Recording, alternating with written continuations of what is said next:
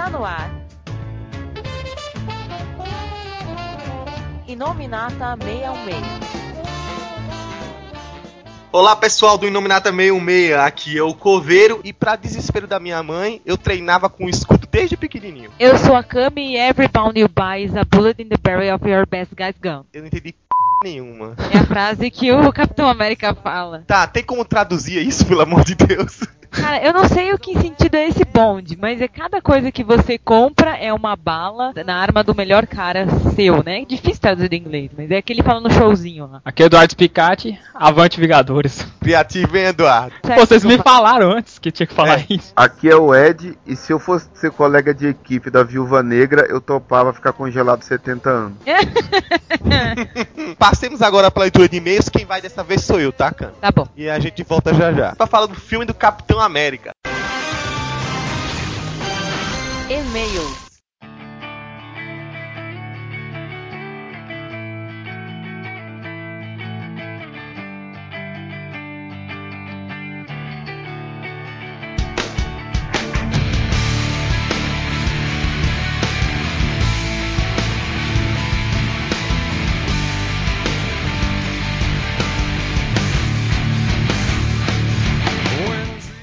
Retornamos aqui com nossa leitura de e-mails. Dessa vez a Kamen resolveu não atrapalhar. E eu tô aqui com o Ed. Fala, Ed.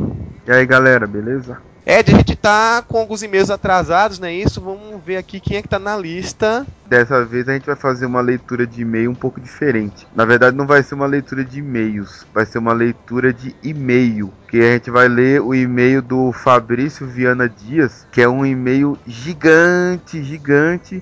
Mas eu achei legal porque ler o e-mail dele, porque ele, ele fez aquilo que é algo que a gente pede bastante pra galera fazer, que é dar o feedback do, do Inominato. De repente trata uma, uma questão aí que alguém deve estar pensando e tal, então Pois é, Fabrício, eu tô abrindo aqui e eu vi que você escreveu uma redação, um artigo. Você veio escrever um artigo pro nosso site, Fabrício. Tô vendo aqui, você mandou ver. Mas tá legal, ele comenta dos filmes e tudo mais, né? Então vamos lá. Salve cambada da 66. Meu nome é Fabrício, tenho 28 anos, sou do Rio de Janeiro e já há um tempo, e já há um certo tempo tenho um site de vocês com um acesso religioso todos os dias para saber das novidades do meu universo fictício preferido. O que mais gosto, porém, é do podcast. Aí, Ed. muito obrigado, muito obrigado. Sempre termino de ouvir uma edição aguardando pela próxima.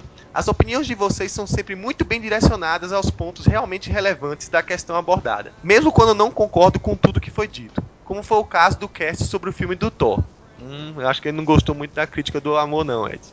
Vamos ver, né? Não acho que o amor tenha sido exageradamente mostrado como causa da redenção do Deus do Trovão. Ele se entrega ao destruidor não só pela Jane, mas também pela Sif, pelos três guerreiros, pelos amigos da Jane e por toda a cidade. Sim, há uma cena anterior em que a Sif diz que o Thor já o faria, mas antes era um deus. A perda de seu status de deus começa a ser mostrada a sua trilha a humildade, quando ele falha ao recuperar o martelo. Você simplesmente vai pegar o martelo e sair andando? Questiona Jane. Não, responde o Thor vou sair voando. Mais ou menos assim. Tipo, o cara achava que simplesmente por ser um deus seria fácil entrar, espancar todo mundo e sair voando como se o exílio tivesse sido apenas uma má fase simples de consertar. A partir do momento que ele tenta erguer o martelo e não consegue, é que a ficha dele cai. Sou só humano agora. Aí vem o baque da falsa notícia da morte do Odin, que o faz pensar que talvez deuses imortais não sejam assim tão diferentes. Na cena do bar com o Eric, ele se permite confraternizar e, de certo modo, se pôr no lugar de um mortal. Acho que o filme deixou bem caracterizado a diferença entre o Thor de antes do exílio e o de depois dele,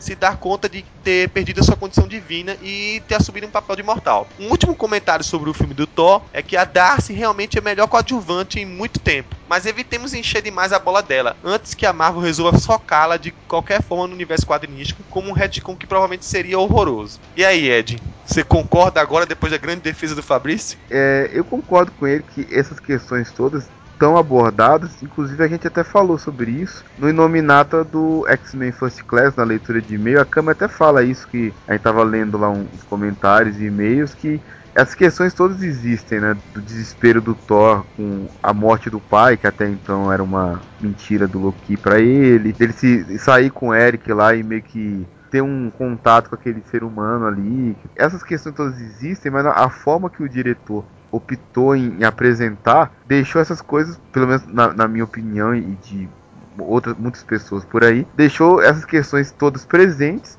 mas em segundo plano frente ao, ao amor entre o Thor e a Jane. A questão do amor é tão forte que um observador menos atento nem percebe essas questões todas que a gente que está mais acostumado a discutir a fundo as coisas, acaba pegando até e sabendo que estão ali, né? Faltou um equilíbrio um pouco maior entre o, o amor dos dois e todas essas questões que, que estão no filme. É, eu tô com o Ed, eu acho que o que faltou principalmente foi um timing para deixar tudo que você apontou aí, Fabrício, claro. Vamos lá, agora continua no e-mail do Fabrício aqui. Até para te ajudar, Cover, essa, esse outro assunto acho que eu até vou ler, porque acho que você até responderia melhor essa, questão, já que ele, ele fala agora do X-Men First Class. Ah tá, então vou aproveitar e tomar um gole d'água. Então ele segue aqui, né? Sobre First Class, concordo sobre a qualidade do filme e venho humildemente reconhecer que também tinha minhas expectativas lá embaixo e acabei positivamente surpreso.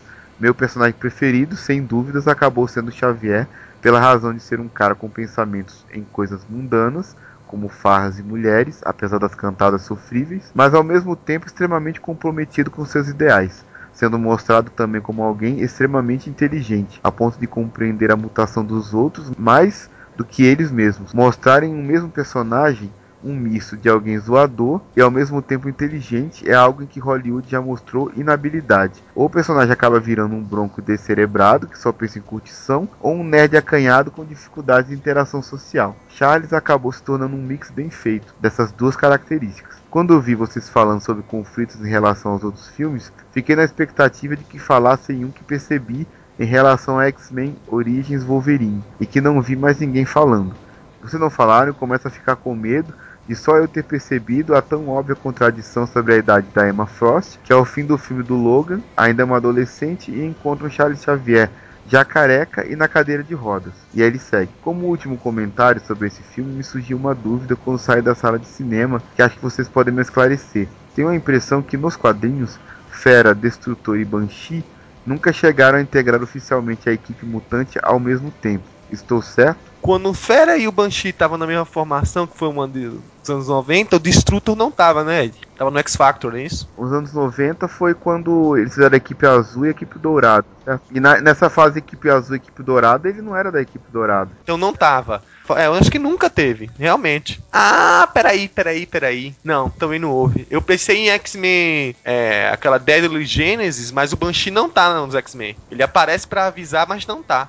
Gênesis Mortal, né? Gênesis Mortal. É, o é. X-Men Gênesis Mortal, a única história de cabeça que eu me lembro que tá os três na mesma história. Agora, voltando a essa história de a gente não ter percebido essas contradições, eu acho que a gente percebeu sim. A gente, só que a gente não comentou, porque veio dos próprios produtores, dos roteiristas também, é, nos avisar que certamente não devíamos seguir à risca o X-Men First Class como um filme da origem dos outros três. Veja que além do que você apontou sobre Emma Frost e sobre o Charles Xavier, que aconteceu em, em Wolverine, tem os problemas das contradições do cérebro, que foi criado pelo Magneto e o Xavier, segundo a primeira trilogia, e nessa a gente vê que foi o Fera, e outras informações que não batem, né? Mas quiseram deixar livre de qualquer amarra com os filmes anteriores. Isso, isso foi avisado pelos próprios produtores. Então, não só foi você que percebeu, mas foi algo também proposital. Se bem que assim, Ed, convenhamos que a Fox faz nada se escreve, né? A gente não vai levar em consideração isso. que a Fox faz, a gente pode até escrever uma coisa ou outra. Agora, o que X-Men Origins Wolverine escreveu, a gente não, não, não guarda nem por um momento. pois é. Então, bom, aí está as minhas opiniões sobre os temas do podcast desse ano. Mas a verdadeira razão de eu estar escrevendo este e-mail é para, na verdade, fazer uma crítica construtiva sobre os podcasts. Como já disse, o universo Marvel é meu, meu universo ficcional preferido e tem sua origem nos quadrinhos. Os quadrinhos são o berço de tudo que vem depois baseado nos personagens, filmes, desenhos, jogos e etc. Considero hoje o Marvel 616 mais que um site, a maior central de informações e debates sobre Marvel no Brasil. Talvez na América Latina. Nossa, toca uma música assim. Uma música edificante, né, agora.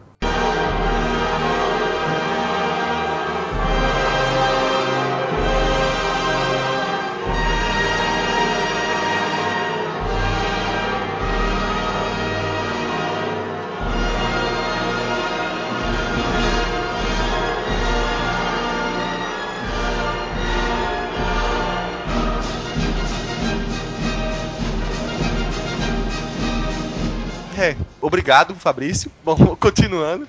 Por isso, fico meio desapontado quando vejo que os dois únicos podcasts do ano até agora, e pelo que dá pra ver, o terceiro também, são focados em filmes em vez de histórias e quadrinhos. Sim, compreendo que por envolver a Marvel em geral, é uma obrigação do site falar das adaptações cinematográficas dos personagens. Porém, apesar dos constantes paralelos comentados entre o filme e a história original, ao ouvir tantos podcasts seguidos com análise profunda sobre o roteiro, direção e atuação, alguém desinformado pode até ter a impressão de que o 616 se trata de um site de cinema. Não sobre um universo que abrange várias mídias, mas que tem sua base nos quadrinhos. Como foi dito ao final do último cast, o próximo será sobre o filme do Capitão, no qual gostaria, inclusive, que este e-mail fosse lido. Tcharam, tcharam. Tá aí, conseguiu. E aí teremos mais uma hora e pouca de mais comentários de teor cinematográfico com a ajuda luxuosa de uma outra similaridade às histórias das HQs. Enquanto tanta coisa legal rola nos quadrinhos no momento, e o único destaque que acabam ganhando por parte do meio meia são as matérias. Sem desmerecimento das matérias, de forma nenhuma, mas como admirador do Inominata, considero o cast de vocês a grande base para os debates sobre os assuntos. É onde vocês realmente debatem e confrontam opiniões e acabam estimulando todos a fazerem o mesmo. Por isso, acho que First Class e o Capitão, por terem sido estreias bem próximas uma da outra, poderiam ter sido em um cast só, como já foi feito antes, e guardar um outro para os acontecimentos dos quadrinhos. Como fã declarado da Marvel, claro que acompanho tudo que sai dos personagens, mas ainda acho que qualquer atenção especial deve ser direcionada aos quadrinhos, a mídia mãe do universo Marvel, onde estão o Cerco, Segundo Advento e outras sagas legais que estão rolando no momento.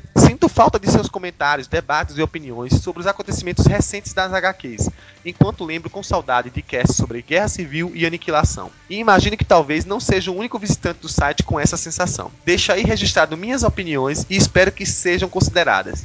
Se este e-mail puder ser lido no próximo Nominata, então eu ficaria muito feliz. No mais, só tenho a agradecer a vocês por esse site excelente e continuem sempre e sempre deixando cada vez melhor. Um abraço a todos. Obrigado, né?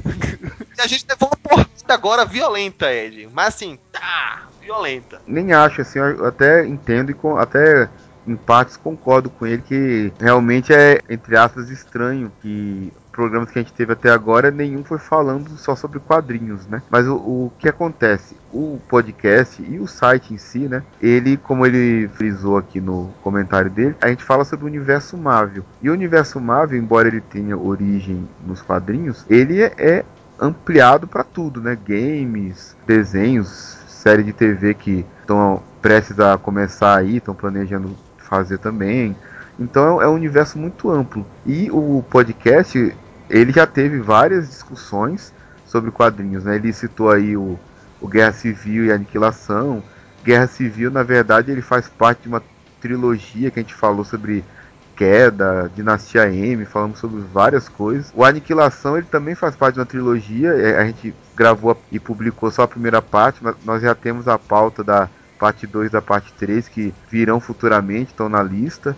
Temos um programa que para mim até agora ainda é o meu favorito, a biografia do Norman Osborn, que a gente abordou a vida inteira do Osborn num programa que ficou muito bom, muito informativo, muito divertido e tal. Só que nós ficamos um tempo aí sem programas, né, por problemas técnicos que eu tive aqui, fiquei sem microfone, fiquei sem computador, N coisas aí que acabaram que atrasaram muito a volta do Inominato. A gente voltou no, meio que no olho do furacão das estreias.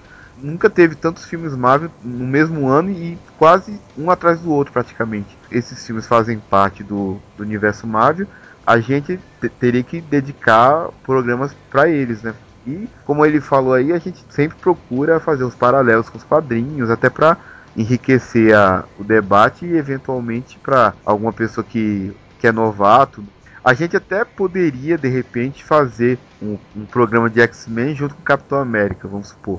O, o seu e-mail é um exemplo, um exemplo bom de por que não daria certo. Você falou de dois filmes, de Thor e de X-Men First Class, e a, abordou ainda o assunto do podcast. O e-mail ficou gigante, ficou um ótimo e-mail, mas ficou gigante. Então imagina só um programa sobre X-Men e Capitão América. O programa ou ficaria gigante, porque para abordar direito os filmes ele ficaria um tamanho impraticável, ou então ficaria no, no tamanho padrão dos, dos nossos inominatas, mas ficaria superficial demais. Fora que os dois filmes são universos totalmente diferentes. É outro estúdio, é outra pegada, né? Porque o Capitão faz parte daquela coisa toda do, dos Vingadores que a gente vai falar bastante nesse programa. E o X-Men é aquele recomeço do, de, uma, de uma franquia que já estava até meio capenga diante de todos, então não teria como juntar, né? Então, mas o que eu posso adiantar é que o pessoal pode ficar tranquilo, quem tiver com essa preocupação do Fabrício, teremos programas abordando desenhos que a gente vai falar sobre o desenho dos Vingadores. Não vamos deixar o cerco de lado, Reinado Sombrio e, e esses acontecimentos posteriores ao que a gente tratou já no, nos podcasts anteriores. O resto da trilogia cósmica. Fora um plano que eu tenho, juntar uma galera assim, das antigas e falar de é coisas antigas mesmo, parar um dia e falar sobre Massacre de Mutantes, por exemplo, ou Inferno, a morte de Gwen Stacy, abordar coisas clássicas que de repente um leitor atual nunca viu, só ouviu, ouviu falar, né? E de repente um programa sobre essas coisas antigas pode trazer um bom conteúdo aí de divertir todo mundo. Só complementando o que o Ed falou, a gente tenta mais possível trazer isso de qualidade para vocês. E o Ed faz um trabalho magnífico. Se vocês terem uma ideia, ele citou o programa do Norman Osborn, um dos preferidos, que é também um dos que eu mais gosto, porque você foca no personagem e tanto vai para frente quanto vai para trás na sua história, mas tem um outro trabalho magnífico dele que foi um podcast sobre os melhores de 2009, né? A gente tem o troféu meio meia e o prêmio impossível. Teve uma série de convidados, gente conhecida de blogs, participou e foi um dos melhores programas também, em termos de edição, pelo menos. Do mesmo jeito que ele faz isso, eu tento fazer no canal meio meio e parei. Parei porque a gente tava precisando de uma pausa é, para reorganizar. Também, assim, como Ed, eu tive problemas pessoais para resolver, mas a gente sempre tenta deixar o cerne do site, que é o dia a dia lá com as notícias para vocês. E também vocês têm que entender que a gente também está crescendo cada vez mais é, até fora do site. Então, desde que surgiu o,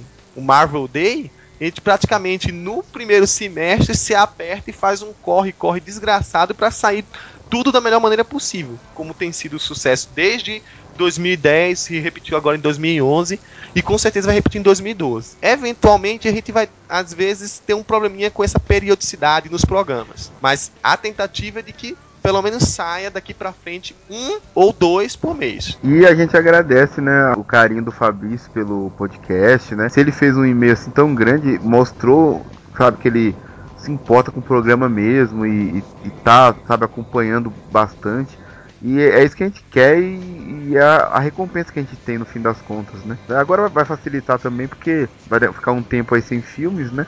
Então o foco vai ser realmente quadrinhos e o pessoal que tá querendo isso vai ficar bem satisfeito. Terminou a safra de filmes, não quer dizer que a gente vai entrar no novo recesso, não. Pode aguardar. Fora isso, a gente vai ter algumas novidades, fiquem alerta, tanto Twitter, Facebook. em breve a gente vai ter um novo sorteio por aí. Todos os links estão aí no Nominata e e-mails e nominata@marvel616.com. Então vamos agora que a gente tem muito que discutir sobre o filme do Capitão América. O primeiro Vingador.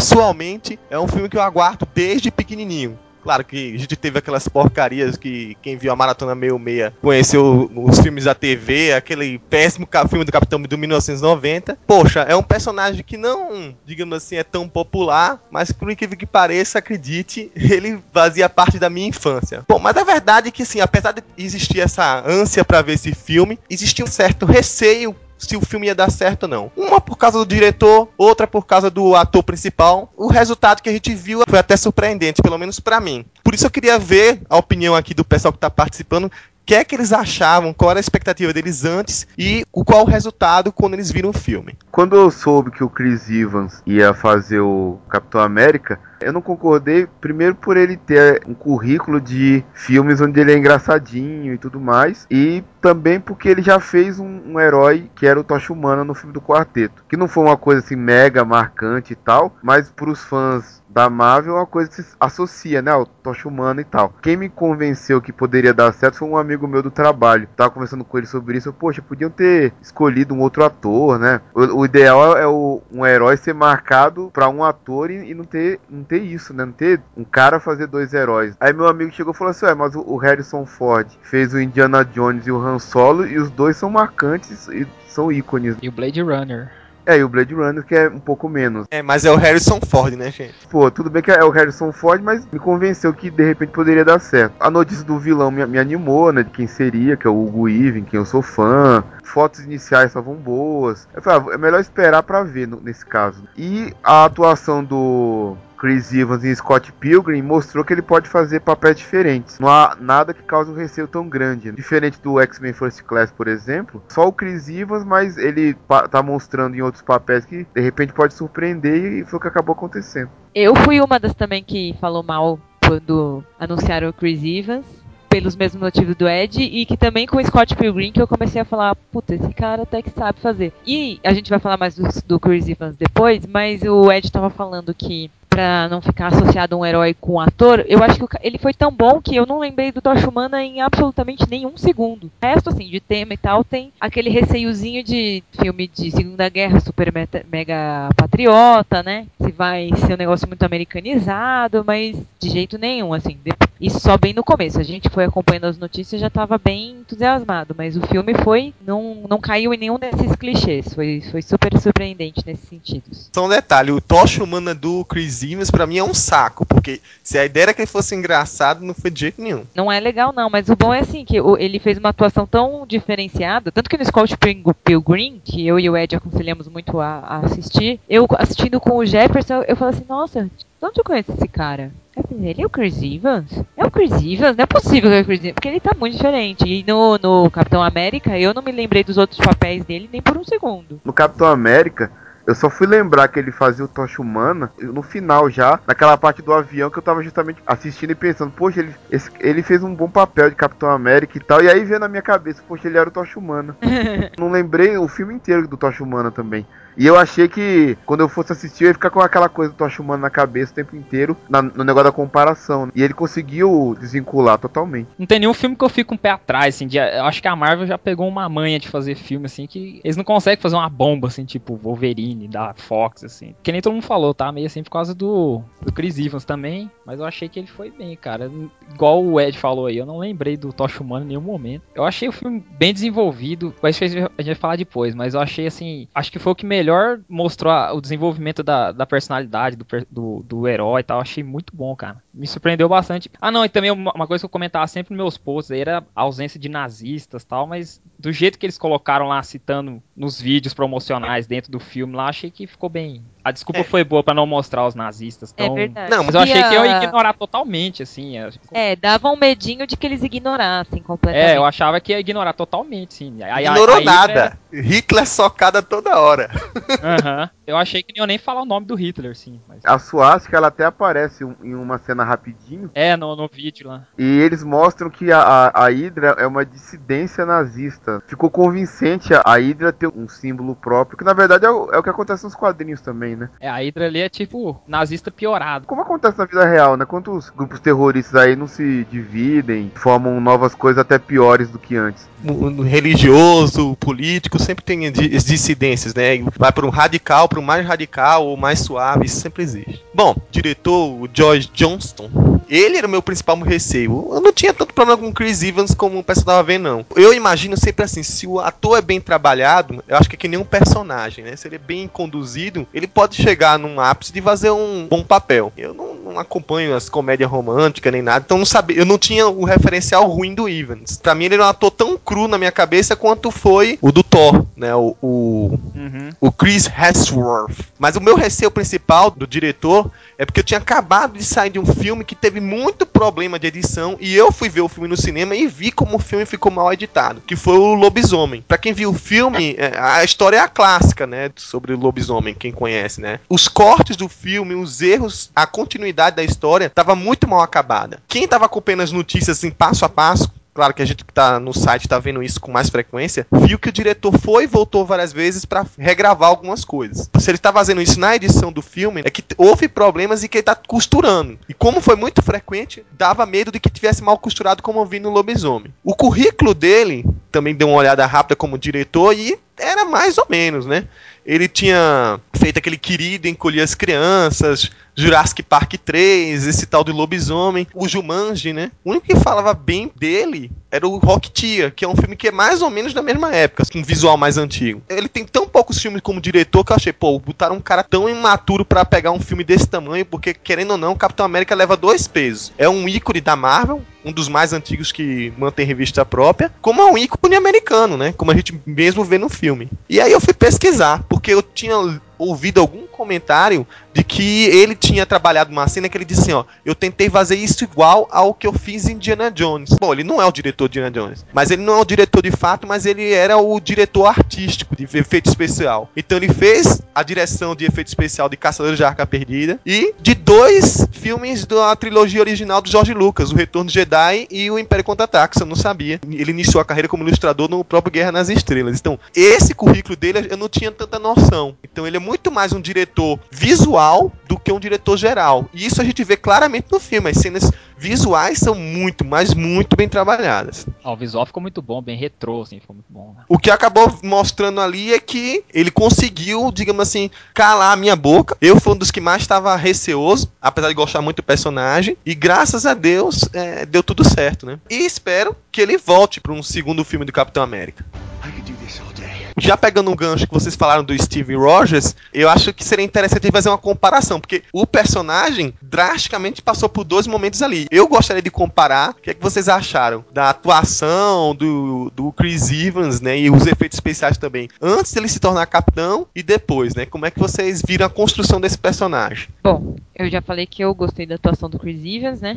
Antes dele tomar o soro, eu acho que ali o trabalho muito bom também de é, efeito visual, né? Porque eles fizeram o corpo de um outro ator e colocaram as feições do Chris Evans ali. É aquele mesmo estilo do Benjamin Button. É, de filmar 360, sei lá, o quantas mil câmeras na cabeça do Chris Evans e depois botar a, a cabeça dele lá. Tanto que até o, o Jefferson dava uma, uma zoada que tinha umas horas que o Buck meio que tava conversando com ele falando meio pro nada, porque ele não tinha, o Chris Evans não tinha nenhum rosto ali, tinha um cara de capuz, né? Mas assim, eu acho que ficou muito bom. Eu acho que não tem nada que tenha ficado estranho, nem nada, assim. É, não teve erro nenhum naquele efeito especial. Ficou muito real mesmo. E a evolução do personagem eu achei que foi muito boa. Primeiro porque mostra todo esse lado dele, né? Antes que nem o Jefferson comentou assim que sabe por que, que o Capitão América é o maior herói da Marvel? Ele é maior que os outros heróis é porque ele já era um herói antes dele se tornar herói. Os outros heróis viraram heróis por algum motivo, né? Um deus caiu na Terra lá, foi parar na Terra, o outro resolveu fazer uma armadura e tralalá. O Capitão América ele sempre buscou aquilo e dentro dele ele sempre foi um herói. Ele só não tinha o físico de um herói,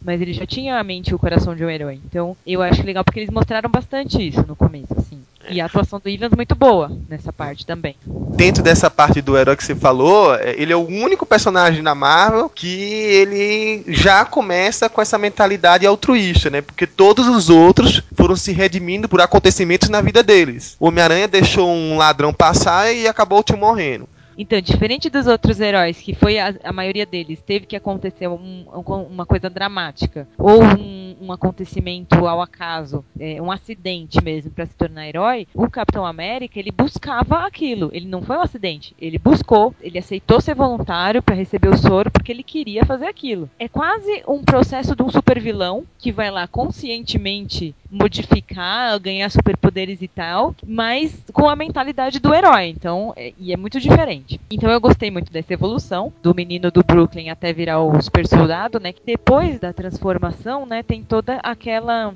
Eu não sei se tem no original, eu acho que não, porque eu acho que no original ele foi direto pra guerra. Ele não, não passou aquela parte de ser meio que desacreditado. Mas no filme isso ajuda a dar uma motivação para ele de rebuscar aquele herói que tinha dentro dele, né? Que nem a Peg fala, foi feito para alguma coisa maior. Eu acho que foi um recurso legal do filme, porque se ele simplesmente fosse pra guerra, não, logo que ele recebesse o soro tal, deu tudo certo, temos um super soldado e beleza, ia ser meio que nem o Thor, a gente talvez não fosse ver aquela evolução do personagem. Porque se ele fosse direto pra guerra, os americanos não iam estar tá tanto assim vendo o símbolo. Ele ia estar tá lá na guerra. As coisas não apareciam tanto pra cá. Ele virando um comercial de televisão, eu acho que deixou muito mais fácil de criar no tempo de um filme a noção de que ele era um, que ele se formou um símbolo de revistas e tudo, e depois ele se transformar pra guerra, do que se fosse direto pra guerra e precisasse de anos e anos para ele virar um símbolo americano. Eu gostei desse recurso que eles fizeram no cinema. Ele se tornou um símbolo patético, na verdade. Que o plano do, do projeto Super Soldado era criar um soldado que estaria à frente das tropas. Mas nenhum soldado levava ele a sério.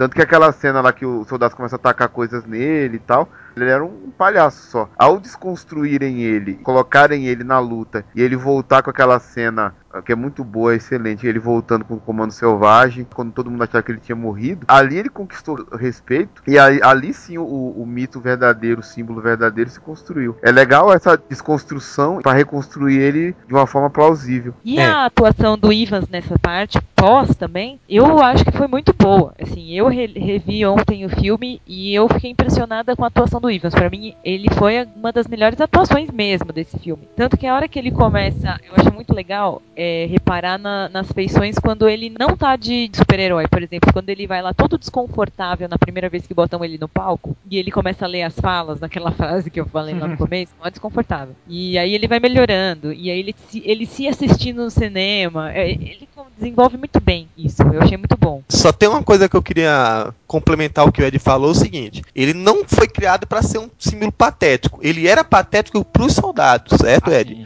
Se você olhar a, a, propaganda que ele foi usado, era uma propaganda política, tinha duas coisas ali pesando. Uma era motivação, tanto dos mais jovens, de que era uma luta pelo país, criar aquele ufanismo, né, para o pessoal lutar pelo seu país, e a outra, acalmar também quem tinha visto um familiar, um parente partir para a guerra e entender aquilo como uma coisa mais agradável. Tanto que ele fala, né, eu só tô acostumado de criança 12, 13, 14 anos que me adora, quer dizer, mulheres e crianças, foi praticamente quem sobrou nos Estados naquela época. Boa parte dos homens partiram para lutar, né? Ele era importante para a política que estava sendo desenvolvida e tal. Era patético exclusivamente para os soldados, porque assim, pô, esse manezinho aí vestido de azul, vermelho e branco, acha que é fácil ficar com um escudinho batendo Hitler? Eles frisaram bem o porquê do Steve Rogers ter sido escolhido pro projeto do super soldado. E aquela cena, assim, resumiu tudo aquela que o Tommy Lee Jones joga uma granada nada e o Steve Rogers pula em cima para salvar o resto, assim. Perfeita aquela cena ali. Foi simples e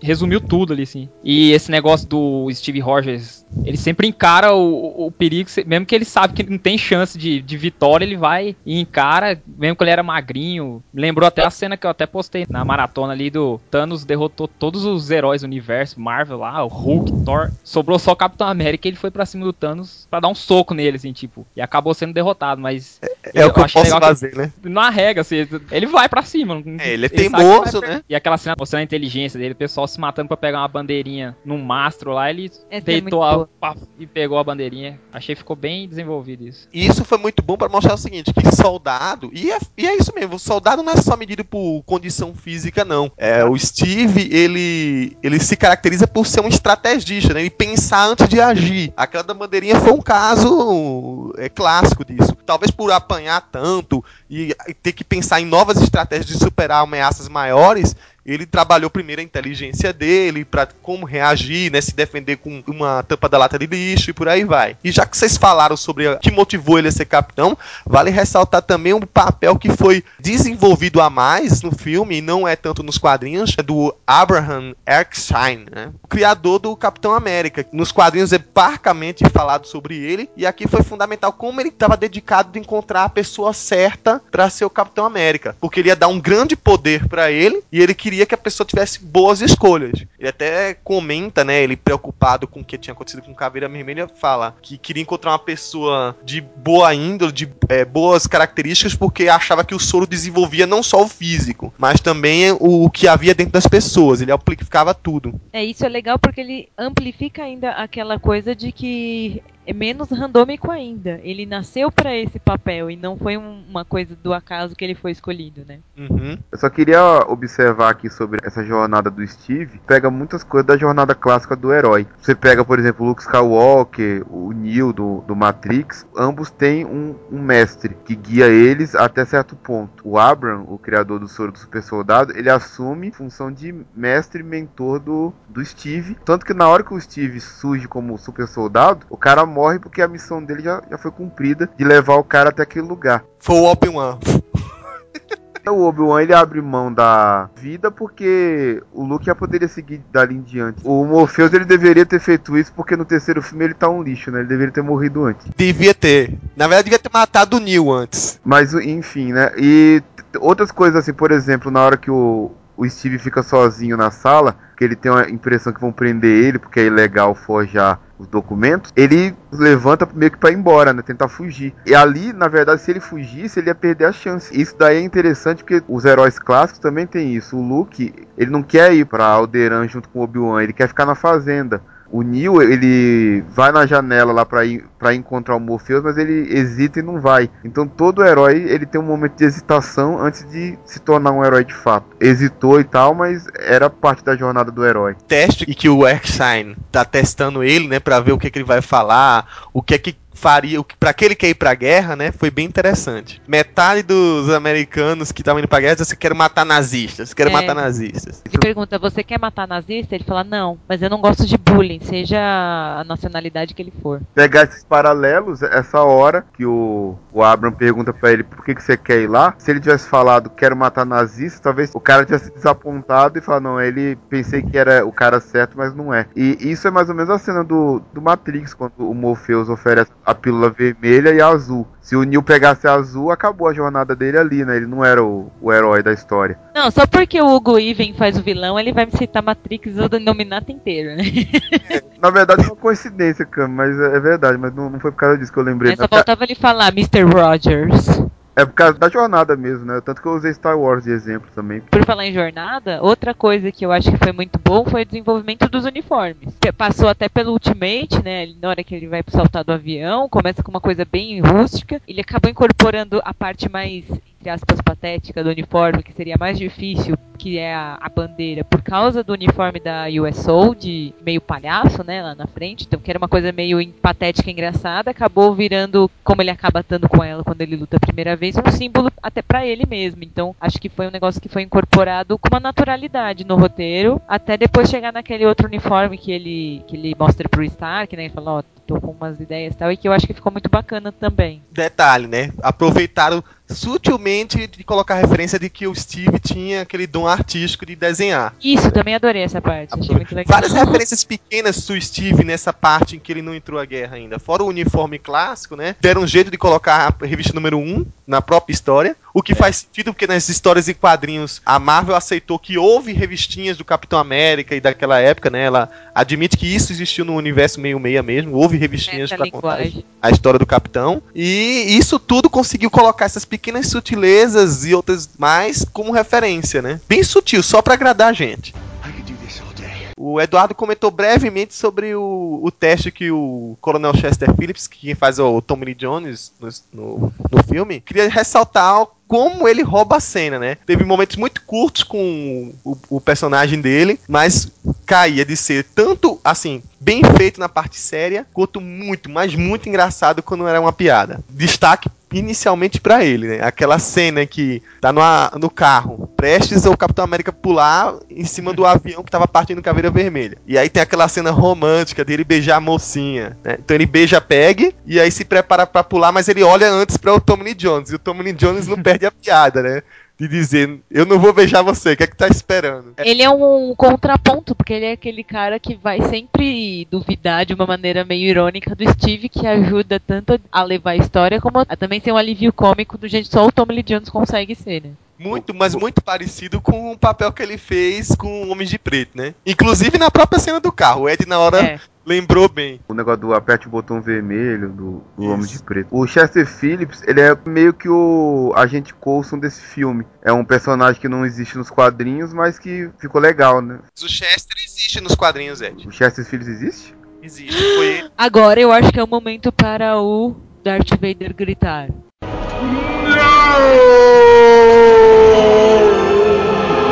A Ediclopédia A falou. enciclopédia falhou. A Ediclopédia O falhou. problema é que eu não li essas revistas dos anos 40 como coveiro, né, gente? Ah, Mas ele foi um excelente personagem mesmo, assim. Se, se ele fosse reaproveitado na- nas revistas em flashbacks e coisas do tipo, seria bem, bem bacana. Seguindo esse espírito que ele tem no filme. Bom, eu O quero Buck, falar do Buck. Porque o Buck foi muito bom. Como eu não tava acompanhando pra não pegar spoiler, eu nem sabia direito quem ia ser, como ia ser, não sabia quem era esse ator nem nada. Mas eu gostei muito do ator, achei que ele incorporou um ótimo Buck. Ficou, ficou umas horas, ficou muito, muito parecido. E a camaradagem entre ele e o Steve foi muito legal. Em que eles são mais colegas, não tem tanto aquela visão de, de admiração como um líder, mas é mais como uma amizade mesmo. Eu achei que isso foi muito legal. Acho que a amizade dos dois ficou muito boa, ficou muito bem colocada. E que o ator do Buck foi muito legal, além de eu achar ele muito mais bonito que o Steve. Mas o, o- esse negócio do, do Buck ser praticamente da mesma idade do Steve Rogers, se eu não me engano, o Ed Brubaker já colocou isso em retcon, que ele não era, ele não é mais aquele molequinho que, tipo, mascote da tropa, ele era praticamente da idade do, Steve- do Steve Rogers, só que ele era aquele cara que é na frente das tropas matando, abrindo caminho, né? Eu acho que não tem mais no universo Marvel, que ele era um molequinho, tipo Robin, assim. Ele perdeu a característica de sidekick pra ser meio que um, um batedor, um agente É. de. Não, mas ele Acontece continua seguinte, como uma espécie de aprendiz, sendo que eu acho que assim no filme ele primeiro ele, é- ele é quase um protetor do Steve, que eu acho que é uma coisa que não acontecia antes. Ele ser um Uhum. protetor do Steve, criar esse laço de amizade pra depois, é, não é uma coisa que assim ele conheceu o Steve como Capitão América sempre admirando ele, mas ele já era um cara que ia lá tirar os caras que batiam no Steve. Então, eu achei que essa construção foi legal. Tudo que tinha sobre o Buck, dele ser órfão lá, ele conhecer inicialmente a identidade do Steve antes de todo mundo,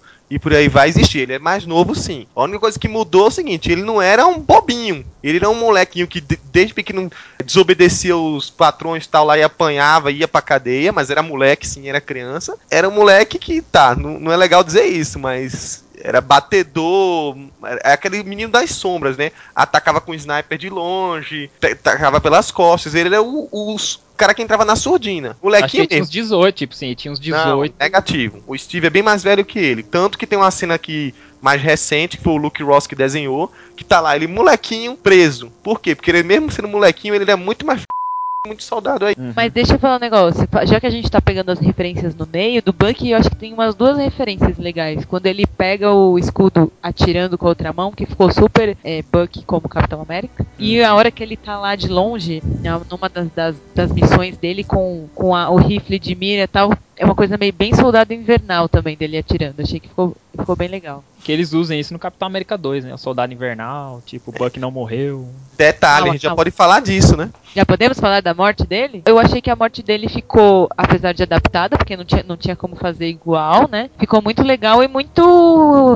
Uma referência à morte original dele caindo, do Steve tentando pegar. Eu achei que ficou bacana e ficou naquele suspense. Morreu ou não morreu? Todo mundo acha que não morreu, que ele voltará. E daria um ótimo Capitão América 2, né? Vamos ver. É, e aí já entra a especulação de que naquele momento que o Steve resgata ele, é, a gente descobre Ah, que ele estava sendo é. manipulado, estava sendo.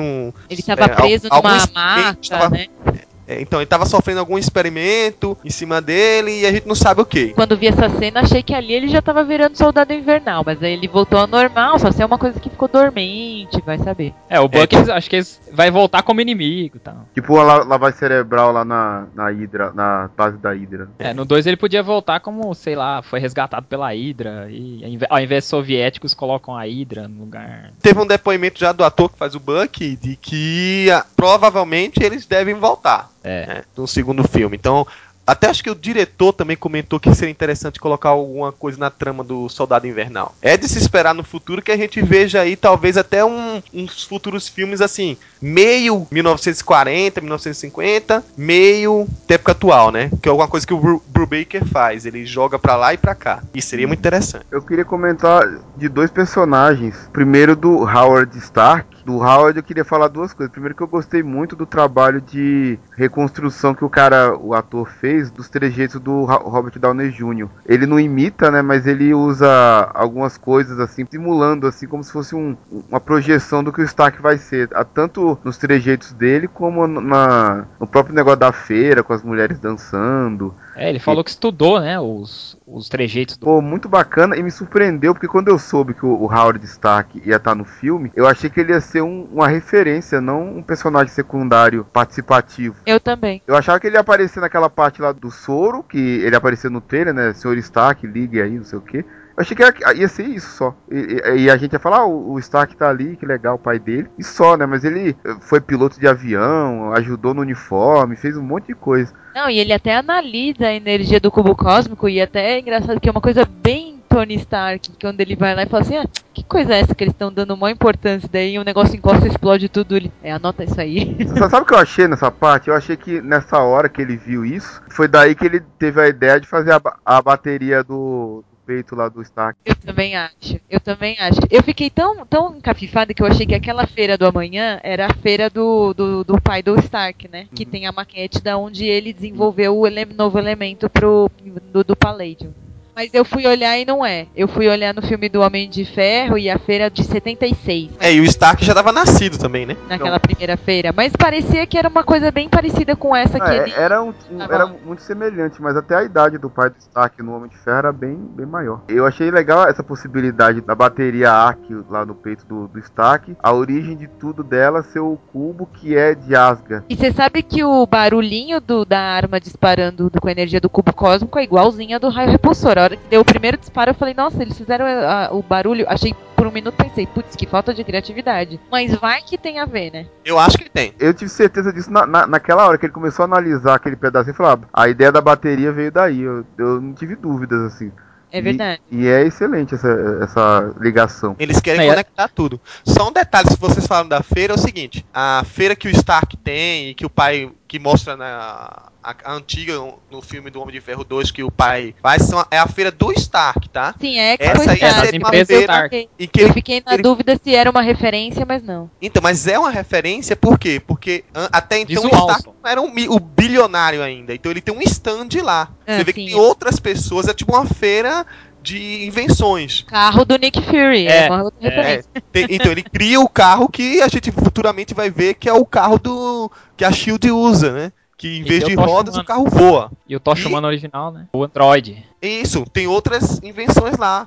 Quem viu com olhos de águia lá, encontrou o homem sintético que eu queria que tivesse pego fogo, mas não pegou. Já que você falou do Nick Fury, e quando eu vi o Comando Selvagem, foi um momento que eu lamentei muito do Nick Fury que eles adotaram pro universo do, do cinema ter sido Ultimate. Porque ia ser muito irado o Nick Fury estar tá ali junto com o Capitão América, de repente perdendo o olho numa explosão e tal. O Nick Fury clássico, naquele momento, teria sido muito, muito bacana de estar tá interagindo. Foi legal o Dugan e os outros, o Gabe Jones e tal, mas parecia que faltava alguém ali que não, que não apareceu para a festa, sabe? Um negócio que alguém perguntou no site, eu não sei responder, mas eu fiquei curiosa também. Vocês sabem me falar isso que eu, o Ed tá aqui, ele vai saber me falar. Como é que o Dugan também não envelhece, hein? Compartilham as agulhas do, do, negócio aí. Porque todos eles lutaram juntos na guerra e todos eles envelheceram um pouco. Então acho que o processo é o mesmo, né?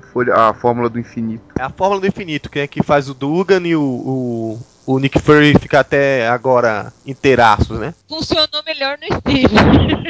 Não, a fórmula de, do infinito ela só retarda o envelhecimento. A, a, ah, é. Não dá poder nem nada. A do soro do super soldado é outra parada. Faltou a gente é. falar da Peg, né? Eu gostei muito do personagem dela como personagem feminino, porque eu adoro o personagem feminino que mete porrada. E aquela cena que ela chama o soldado para frente e mete a mão na cara dele é muito boa. E ela é uma personagem que é a mocinha, mas não é aquela mocinha indefesa. Ela não, não teve nenhum momento na, naquela situação clássica de a mocinha está em perigo e o herói tem que salvá-la. Então é, eu acho muito legal porque é uma outra visão de mocinha. Agora, quando, quando o Steve tá falando com ela e ele já tá sabendo que ele vai ter que se sacrificar, a gente sabe que ele não vai morrer. Mas por ela, aquele momento emocionante, confesso que eu soltei umas lágrimas. Que pessoa emotivo, não, meu? Ah, foi triste. Pra ela ele morreu, porque. Pois né? é, pra ela foi super triste, falando com ele ao vivo naquele momento, assim, ai, acho que é muito mais bonito e romântico do que qualquer cena entre Thor e Jane Foster. Ah, certamente. Já que você citou a PEG, deixa eu só comentar uma coisa que eu achei engraçado que eu, eu vi no Twitter hoje. O pessoal falando que o, o Capitão América 2 vai ter o subtítulo assim: Capitão América 2, o Virgem de 90 anos. É, morreu virgem. Boa. Porque ele e a PEG Não não rolou nada. E ele já É. acordou né, com 90 anos. 70 anos depois e nada. Mas deixa eu falar só um comentário sobre a PEG. É o seguinte. É, eu- essa parte eu achei que trabalhou mal um, um detalhe que eles queriam colocar no filme e não ficou tão claro. É, o papel da PEG ali é bastante similar ao do Steve. Os dois têm que se provar o seu lugar no, no exército, porque naquela época não existia tanta mulher. E ela se identifica com o Steve porque os dois têm que vencer barreiras. Ele, porque é um fracote, mirrado, que não teve treinamento militar nenhum, ganha os seus poderes, mas mesmo assim não é de cara aceito como um, um militar. E tem que batalhar, tem que se fazer provar pra mostrar que de fato é uma pessoa digna de ser o Capitão América. Ela é a mesma coisa, tanto que por isso é que ela ajuda, ela se identifica com ele, começa a gostar dele e tal. Conta disso. Ela tem aquele clima, né? Será que ele é um cara diferente mesmo? E aí ela topa com ele beijando outra mulher, aí fica puta, sai, por aí vai. E é por isso também que o, o Chester Phillips ele fala pra ela quando ela ajuda ele pelas costas, ele fala assim, ó, já tô arriscando meu pescoço por você, tipo, eu tô botando uma mulher aqui no meu esquadrão. Muito sutil aquilo pra quem não lê as entrevistas e tal, que ela afirma, não, meu papel é esse no filme. Então às vezes passa batida essa, essa- esse detalhe. Na HQ ela também é inglesa? Na HQ, ela é da resistência francesa. É francesa ela, né? Aquela- Mas ela é francesa ou é da resistência francesa? Ela é da resistência francesa e usa uma boina que é típica das pessoas da resistência francesa. Agora, se ela é, se ela é francesa, já, já não cheguei a tanto.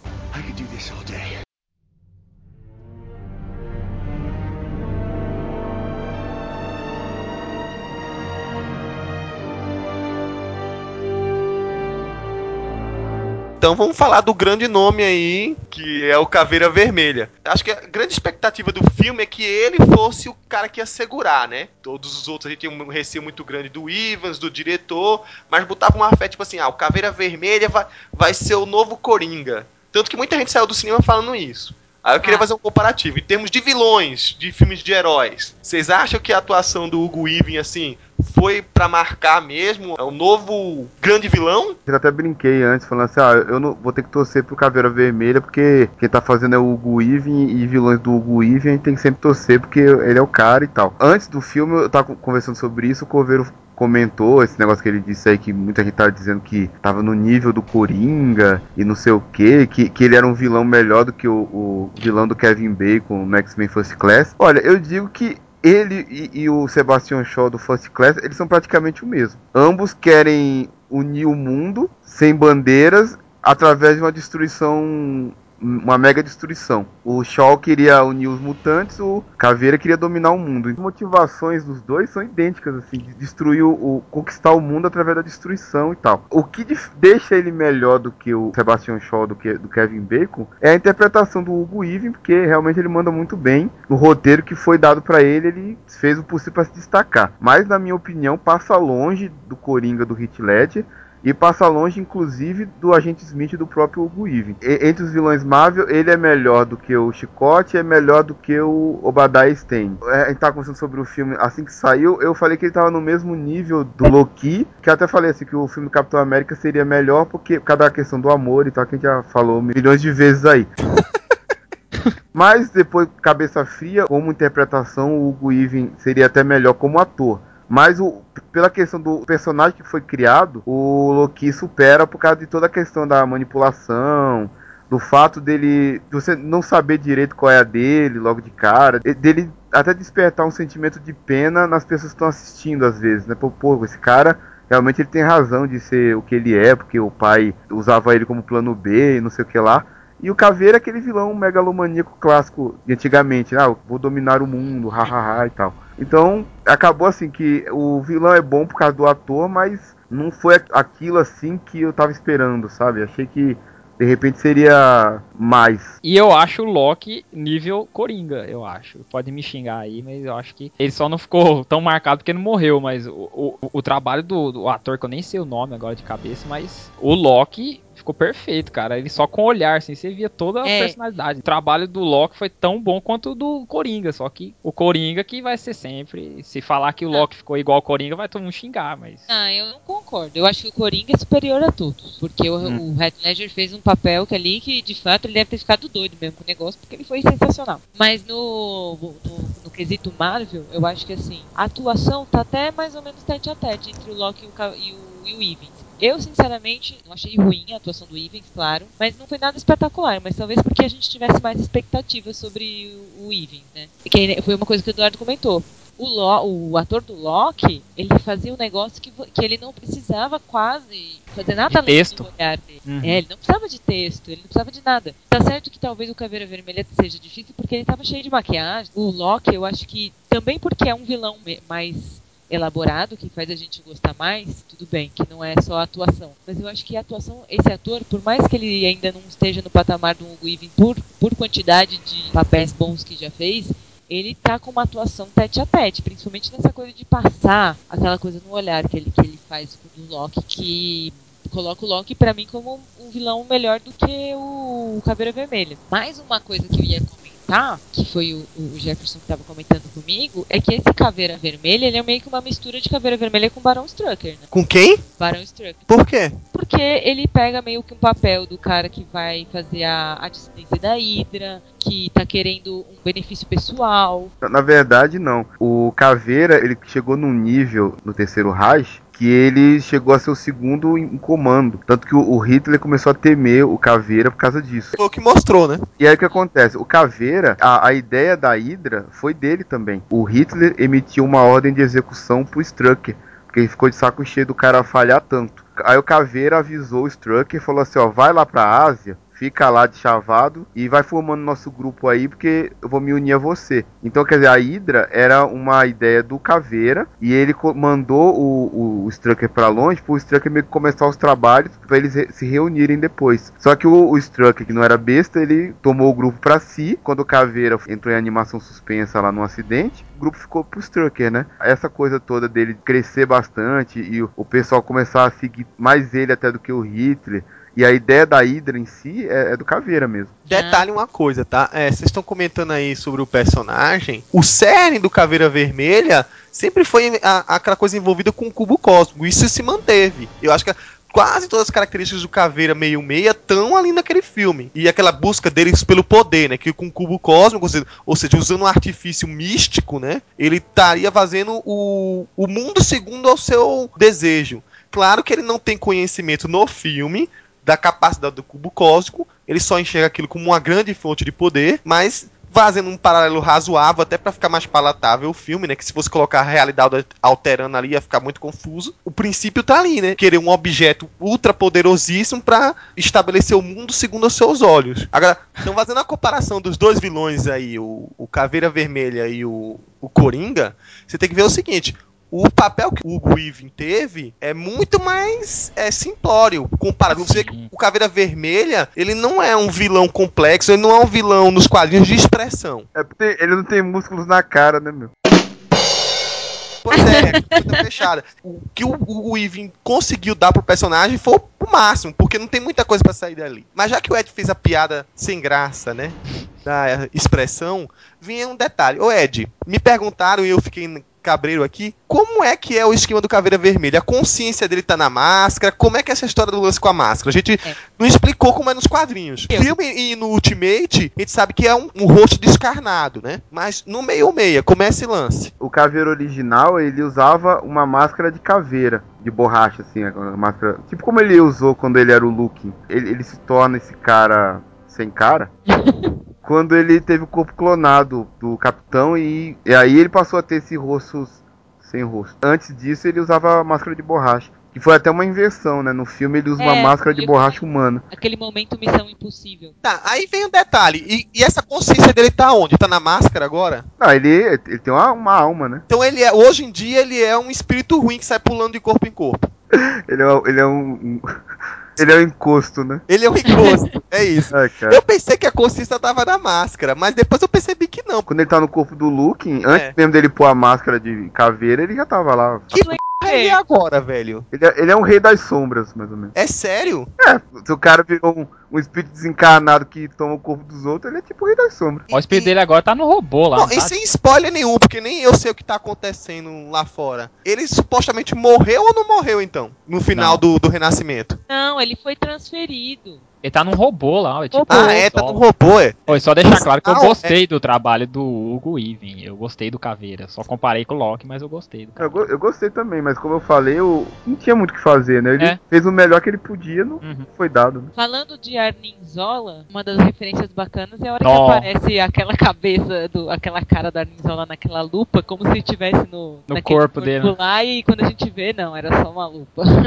Pois é, eu queria que tivesse alguma coisinha, um detalhezinho minúsculo ali pra dar a chance do Arnizola voltar no futuro como um robô, cara. Eu acho que isso é bizarro demais pro, pra um filme, acho. sabe? Que aquela referência da telinha que tá bom demais. O Arninzola meio que nem cheira nem fede, né? Ele foi bem. Eu achei que foi um personagem, ele ficou meio esquisitinho, né? Até Ele não tá num robô, mas ele tá esquisitinho. mas eu achei que ficou bacana aquele cientistazinho, pequenininho, com óculos, meio medroso, meio esquisito, que tá sempre concordando por medo com o, o Caveira e que é um super egoísta, né? Porque depois aquele comentário do, do Chester Phillips disse assim, todos os caras da ilha que eu pego mastigam a cápsula de cianeto menos você. Então meu palpite é, você quer viver. Você vai fazer, você vai trair quem for preciso pra isso, que é bem, bem a característica. Achei que esse foi o, dele.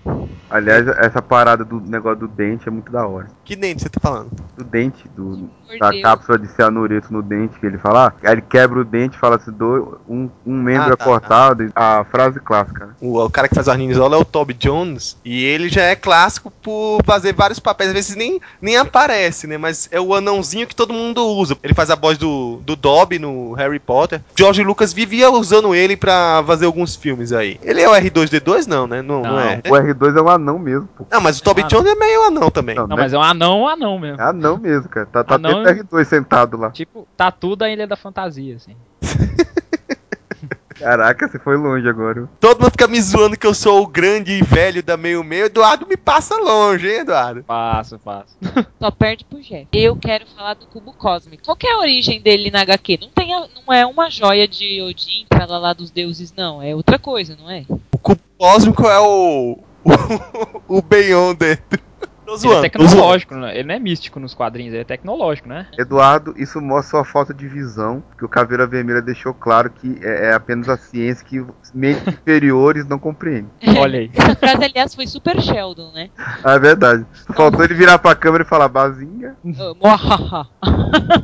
Ai, ai. Ah, Fala. então, qual que é a origem? O cubo cósmico, ele é uma, uma energia cósmica Ah, que é capturada por cientistas malignos da Terra, né? E na verdade por, por outros também. Teve cientistas exclusos que já fizeram cubo cósmico. E, e aí es- eles contêm essa energia num cubo. Essa energia permite que ele que eles possam manipular a realidade e tal. E esse, o cubo também existem alguns cubos e, as- e alguns até que não são cubos, tem outras formas geométricas que até aparecem naquela cruzada infinita. A parte boa do Adam Warlock, a, a deusa, né? Ela tinha uma coleção lá de cubos, entre aspas, né? porque eles não nem todos eram cubos. Então ele é um artefato de energia cósmica, não exatamente, bom, deve depender da interpretação, né? Mas não seria exatamente algo místico, é, seria algo mais pro tecnológico mesmo. Tá, E então quem essa- construiu na Terra o cubo cósmico do Caveira? Eu sei que o Modok construiu um cubo cósmico, o pessoal da, da IMA, né, no caso.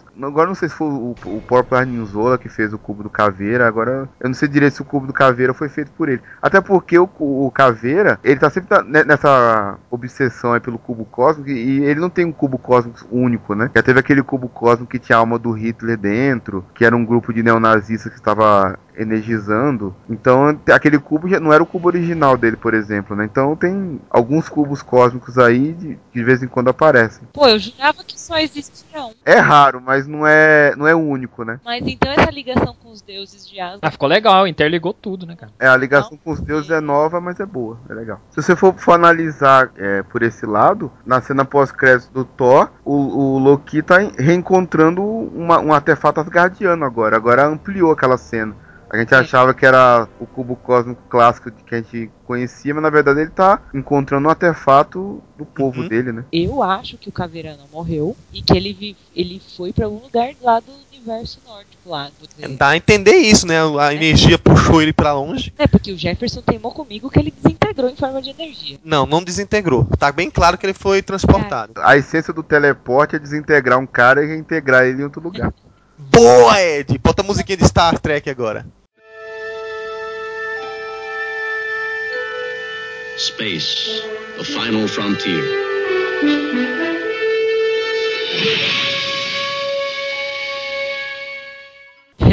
não, mas ele falou que, sei lá, que ele tinha morrido. Aí eu falei, não, ele virou uma energia lá que parece meio. Não é que ele foi absorvido pelo cubo cósmico, mas que ele foi jogado pra algum pano ali, asgardiano. Pô, apa- Apareceu até aquele céu que a Jenny Foster tanto, tanto está procurando. Mas então, e aí tem- pode ter uma ligação mais legal, que se o Loki tá atrás do cubo cósmico em Vingadores, ele pode estar atrás de trazer o Caveira Vermelha de volta também. Ou então, na, na verdade, ele foi ali procurar o cubo cósmico, porque o Caveira Vermelha já avisou ele, porque o Caveira Vermelha foi pra lá em 1940. Pelo amor de Deus. Quando o Loki foi pra lá, o Caveira tava lá já. A gente tá tendo uma uma visão da, da ordem dos filmes. Se a gente for pensar que o Caveira foi pro, pro lugar onde o, o Loki tá, na verdade, quando o Loki chegou, o, o Caveira tava lá já. Exatamente. Provavelmente. Não, é bem fácil se a gente já tá especulando que o Caveira volte em algum momento. Porque se mexe com tempo e espaço, já era. I could do this all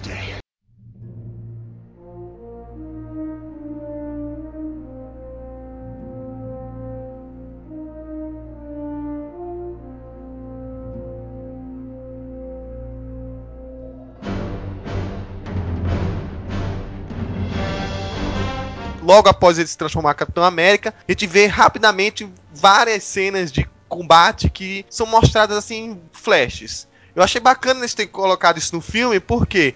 Porque dá margem da gente, no futuro, ver outros pequenos trechos da das aventuras antigas do Capitão América, num futuro filme 2 ou 3 do personagem, e que possa ser reusado, né? E também é importante, na minha opinião, existir isso que mostra que houve uma passagem de tempo até ele se aperfeiçoar como capitão. Porque se fosse uma coisa muito imediata, acontecendo até o cena final que a gente viu, é, é, ele não ia ter toda essa experiência de jogar o escudo, de atacar, porque o- ele tinha acabado de sair do experimento, se tornado um- uma atração, apesar da boa vontade, não tinha experiência militar nenhuma. Então, pra mim, foi fundamental que aqueles pequenos clipes ocorressem, né? E dali eu espero que surjam muito mais histórias, talvez até com outros vilões, feito o, o Barão Zemo original, o Strucker, como o Ed já tinha comentado aí. Eu espero que isso dê pano pra mais manga depois. Olha, eu acho que isso não vai acontecer. E- e com esse negócio do, do tempo passar e dele desenvolver, também acho, concordo que foi importante pra isso. Até porque quando ele sai do experimento, ele sai correndo atrás da gente, ele até cai, né? Porque ele não sabe se equilibrar ainda daquele jeito. Mas eu não acho que essas aventuras intermediárias vão ser abertura pra novo filme. E acho que foi só uma, uma, uma questão de mostrar a passagem de tempo mesmo. Porque não faz muito sentido eles fazerem um outro filme que vai mostrar um negócio que a gente já sabe meio que como acaba. Mas já é interesse do diretor fazer o, te- o filme em duas épocas. Não. ele comenta Não. que ele quer fazer, Ah, ele tá. quer seguir como o Ed Brubaker faz, jogar no um- passado e no presente. Isso ele já comentou. vai ter uns flashbacks mostrando como é que era no passado, mas virar em torno daquela história, daí não. Eu acho que pode, por exemplo, especulando mais uma vez, isso a gente devia deixar pro final, mas não. Poderia mostrar uma- um combate do Capitão América com o Barão Zemo original e, ao mesmo tempo, no presente, ter um, um do filho. E o filme ocorrer paralelo. Eu não Ah, vejo sim. por quê. Porque a gente sabe que ele vai ganhar no passado, porque ele voltou de todas as batalhas, beleza? Então tem que ter algum evento que traga uma novidade, que seria o paralelo no presente. Daí beleza, mas se for só recorrendo ao passado, daí fica uma coisa meio sem graça. Porque pelo menos no filme, parece assim, a missão do Capitão passou a ser enfrentar a Hydra. É, destruir todas aquelas bases da Hydra que ele visualizou no mapa. E o- tanto que o Chester, o Chester fala assim, ah, é, você vai pegar o, o Johan, né, que, que é o Caveira. Aí ele fala assim, ah, vou selecionar os homens pra você. Aí o Capitão até fala, não, já tenho, né, que é o Buck e o Comando Selvagem. E aí tem várias cenas de luta do, dele com essa galera. Dá a entender que essa passagem de tempo, que aliás foi o que faltou em Thor, essa passagem de tempo pra mostrar o amadurecimento do personagem, mostra que a Hydra é o inimigo. Então, a não ser que eles façam retcon mostrando que o Zemo era um tenente da Hydra ou coisa assim, não tem muito o que acrescentar não, porque a- o Caveira é o vilão da parada ali. Não, é. Mas eu acho assim, como a gente comentou, tudo é meio adaptado ali. Colocar um, um Zemo, mesmo que seja com sensuástica ou com o símbolo da mesmo porque assim, é dissidência, mas não, não separou ainda, né? A, a Hydra ainda era parte do, dos nazistas. Mas no fim ele- ali separou no- praticamente, né? no Que ele final, matou todo né? mundo. Então, no final, mas não no, no, no, no deco- no decorrer da história. E ninguém sabe o que acontece naquele meio, a- a- as associações que o, o Zemo e o, o, o Caveira podem fazer, ou então colocar um Barão Sangue e por aí vai. Eu acho que ia ser bacana, pô. Barão Sangue é uma esculhambação. Por quê? Colocar um vampiro no, no filme? Ah, que legal, cara. Não, pelo amor de Deus. O cara de morcego, já pensou? Ah, espetacular isso. O Coveiro queria botar um Cable no X-Men First Class 2, então ignora, né? Eu acho que devia ter o Barão Sangue. Não. Ok, o, o médico mandou, mandou não contrariar. Ah, o 2 eu acho que não tem que inventar, é só pôr soldado invernal lá. O- a questão do soldado invernal, o Eduardo, é mais ou menos como acontece com o Batman e como tentaram fazer com o Lanterna Verde. Nessa nova franquia do Batman, eles colocaram o Coringa só no 2. O Lanterna, que é o vilão principal, o Sinestro, não é o vilão desse filme aí que vai estrear no Brasil pelas próximas semanas, né? Aham. Então eles tentaram meio que colocar assim o principal pra depois. O Soldado Invernal de repente poderia ser uma boa trama, talvez com um terceiro filme pra fechar, Ah, sim. para fechar a Deixar só história. um gancho no 2. É. Até porque aquela coisa assim, uma boa trilogia, ela sempre no terceiro filme resgata algum elemento do primeiro filme, né? Então o Buck seria esse elemento.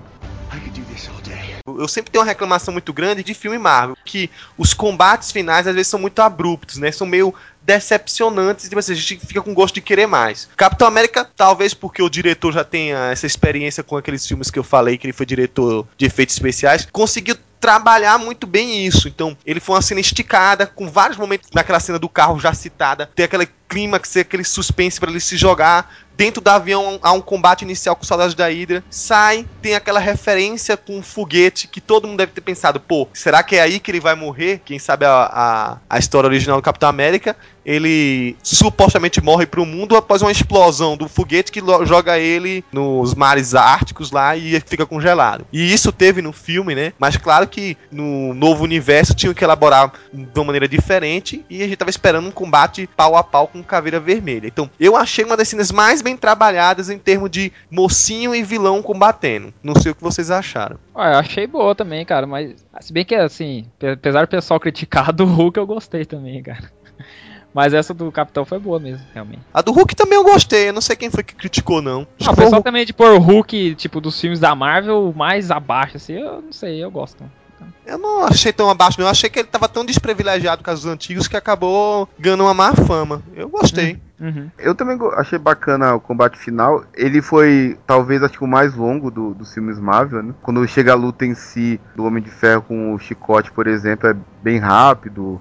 Thor contra o Loki foi um pouquinho mais longa, mas também não demorou muito. E essa do Caveira foi legal porque foi uma coisa bem física, assim, não tinha raio laser, é coisa bem de soco e, e chute e tal, que afinal eram dois super soldados ali, né? Dois caras é, bem equiparados fisicamente. E foi uma luta que fluiu bem e teve um final bacana, assim, com o poder lá que o Caveira tanto almejava. Foi o que acabou destruindo ele, que aliás é uma coisa bem, bem Indiana Jones mesmo, né? Quando os caras a- abrem a Arca da Aliança, por exemplo, ou quando o cara vai tomar o cálice o Santo Graal, né? Então o cara que busca tanto o poder acaba né, sendo destruído por ele. Eu achei bacana isso daí.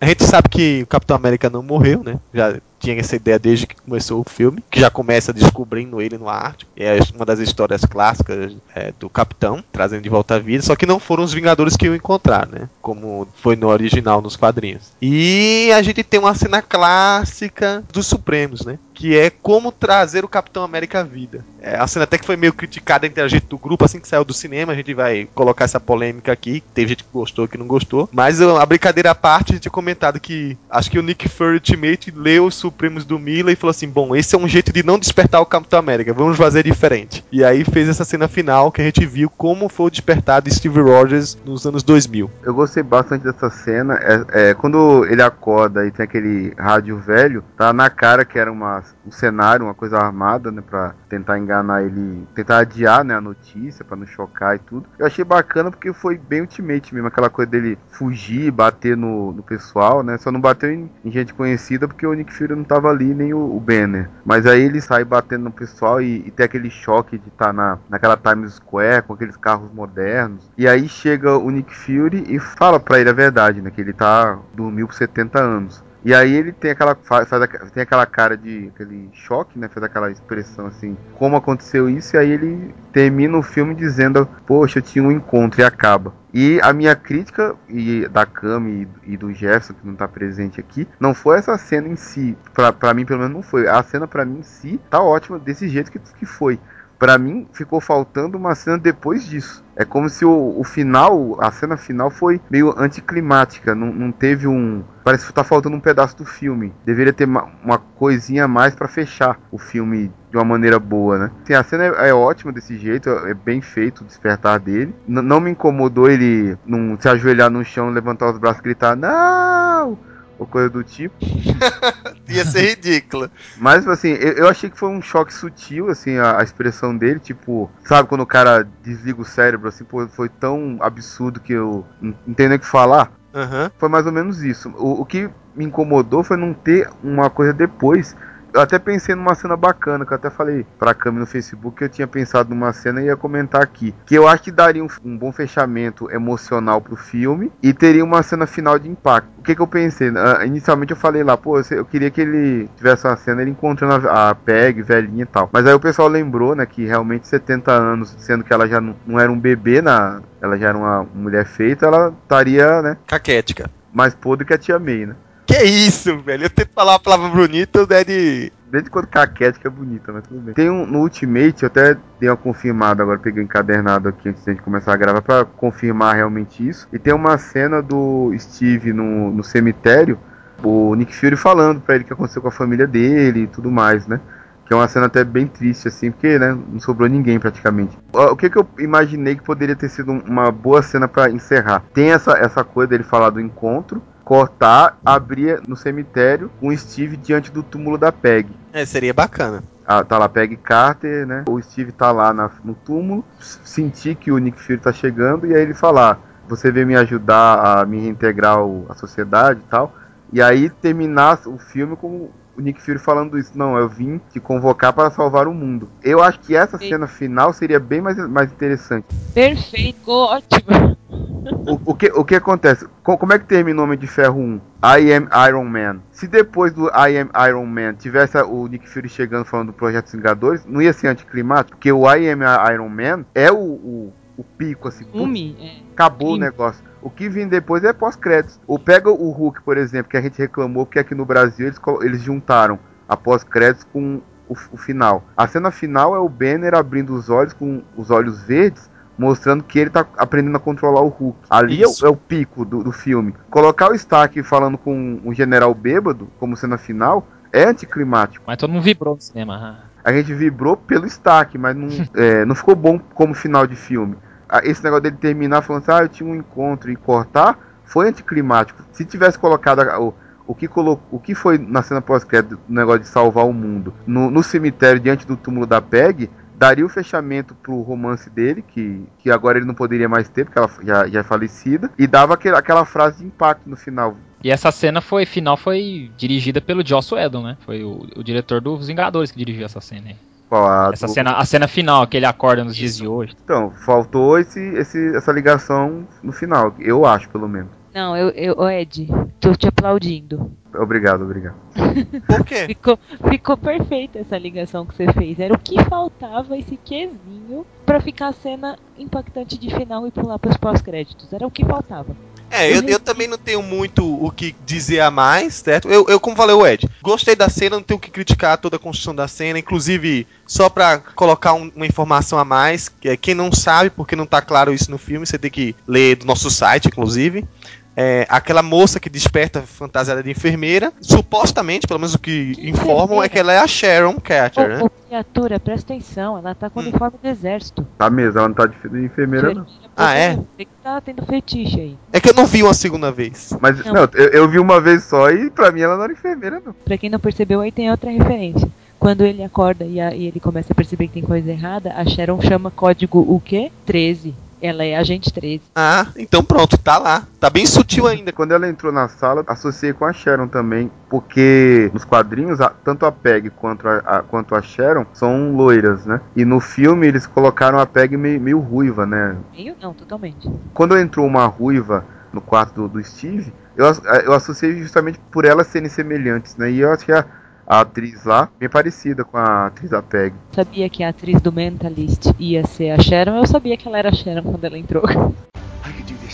O que é que acharam de ter um trailer como cena pós-crédito? Bom, eu não vi, então. Eu tinha. Ainda bem que eu. Então, assim, o Eduardo, conte sua Não. história. O Eduardo foi desprivilegiado. Pessoas do Mato Grosso do Sul estão revoltadas. Isso. É por isso que eu falei mal do cinema do Mato Grosso do Sul. Vocês não entenderam minha referência no cinema. Não, eu, eu, no caso, eu tô em Goiânia, né? Mas também Então foi essa explica. bosta. Eduardo, A você viu a é cena essa. pós-crédito antes do Pois- crédito. Pois é, cara. Então Eu, conte aí, o que, é que você achou dela? a, a sorte que eu vi antes no YouTube, né? Porque eu, eu, eu tava lá com os colegas, o pessoal querendo ir embora. Não, vamos ver a cena pós-crédito. É o trailer dos Vingadores, não.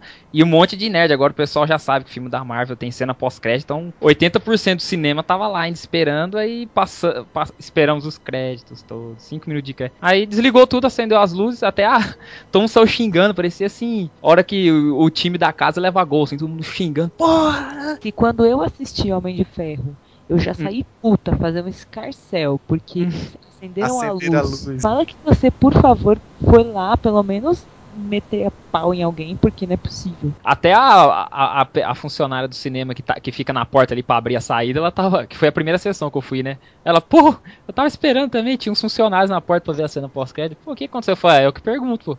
Aí já foi cara falar com o gerente. Os bater nerds- lá no cara da, Só da aqueles projeção. nerds. É, só os nerds de. Tá, Só os mas nerds bravos. O que é que achou da cena? quase chorei, assim.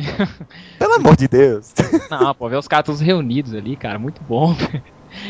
Eu tive aquela desvantagem, né, que aconteceu com, com a maioria de nós, de ver a cena antes. Não ver a cena antes, porque eu podia não ter visto. Mas de que deu aquela, aquela confusão de que, olha, saiu um teaser de Vingadores. Não, gente, é, isso não é teaser, isso é spoiler, porque é a cena pós-crédito do Capitão, tipo, caramba, agora eu sei qual é a cena pós-crédito de Capitão, né? Então, como eu já sabia o que era, eu fui lá ver antes. Mas mesmo assim, tá certo que é a única surpresa que ia ser bacana, que eu tava comentando, era que você, sem saber nada, ia estar assistindo o filme e de repente, esperando uma cena sobre o Capitão, ia ter lá os Vingadores. Isso ia ser emocionante. Mas a gente não pôde viver isso, tudo bem.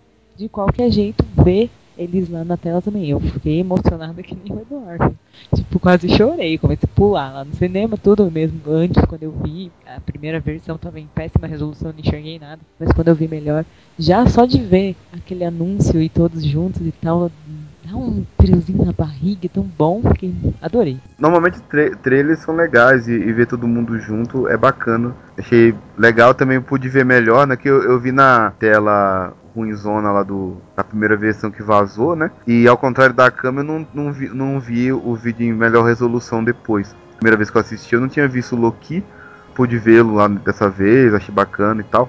Agora, uma coisa que eu fiquei com uma impressão meio, meio ruim, não uma impressão ruim, eu fiquei meio assim, receoso ao ver esse, esse teaser, que foi uma coisa que eu, eu fiquei com a impressão que po- possa acontecer em, em- em relação ao Stark. A, a gente tava discutindo o filme, comparando e tal, aí eu falei que achava o Capitão melhor do que o Homem de Ferro, aí a Cami falou que não, e aí eu comentei que o vilão do Capitão é melhor do que o, o vilão do Homem de Ferro, E o time de coadjuvantes do Capitão é mais equilibrado, sendo que o, o Homem de Ferro é o Downey Jr. que leva tudo lá, né? E aí a câmera até concordou que, que isso era, era verdade, né? E ao ver o trailer, no teaser, o Downey Jr. rouba a cena já. O cara rouba a cena no teaser. Isso me preocupou um pouco. De, de a gente ver no, no talvez acontecer nos Vingadores um, um, efeito, entre aspas, já adianto, é Hugh Jackman em X-Men, sabe? Do o que o Hugh Jackman ele leva o filme dos X-Men nas costas. No filme do Capitão, quando Tommy Lee Jones aparece, ele rouba a cena de todo mundo. É inevitável. Ele só você não só percebe isso que ele aparece poucas vezes em poucos segundos. Mas é, é inevitável, cara.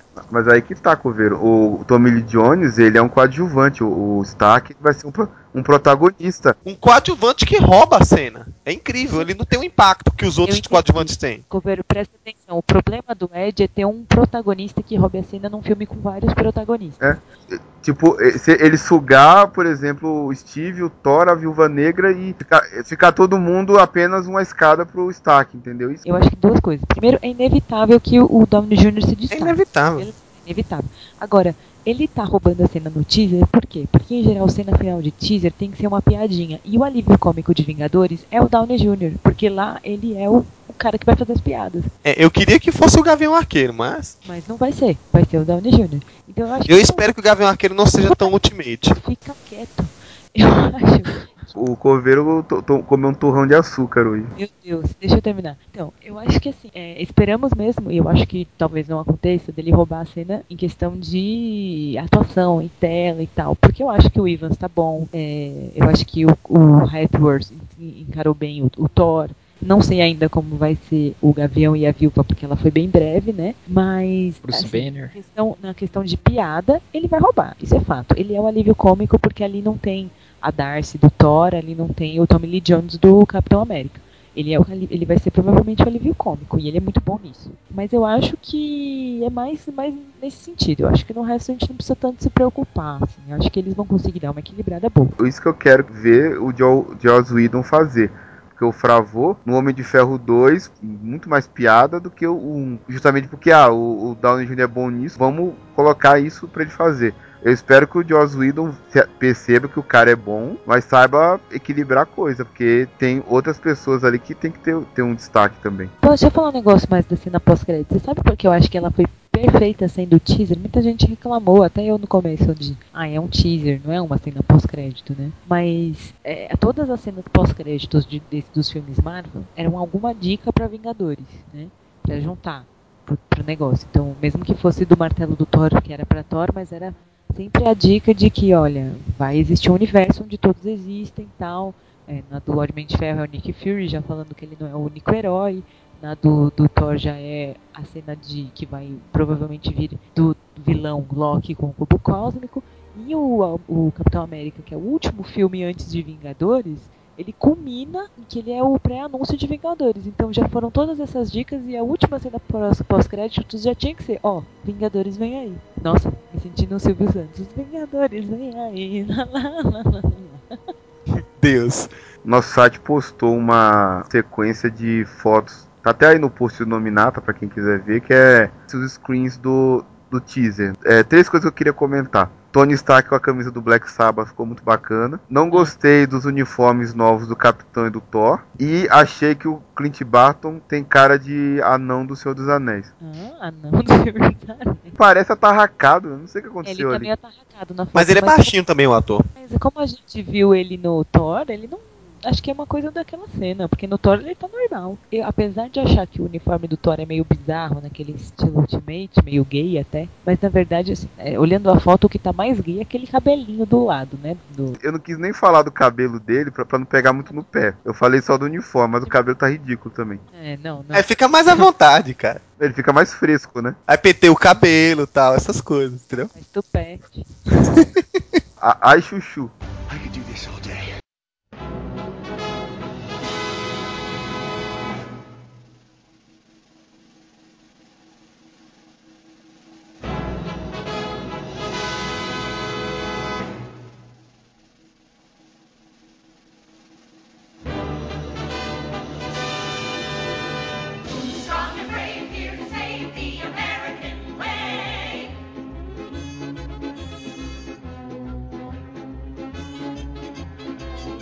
Vamos aproveitar fazer uma pequena pausa aqui no nosso podcast para ouvir a opinião de alguns convidados, né, dos editores. Cada um vai fazer uma pequena entrevista que a Cam já escolheu um e eu é de outro e eu tô querendo chamar uma, uma pessoa que é um grande colaborador da gente, que é o Janúncio do estúdio Made in PB, que é um cara que entende bastante de action figures, faz as matérias aqui do site, e é o principal contato da gente lá na Paraíba com Deodato, Jack Herbert e os outros lá, a galerinha que faz parte do estúdio Made in PB. Então vamos conectar ele aqui.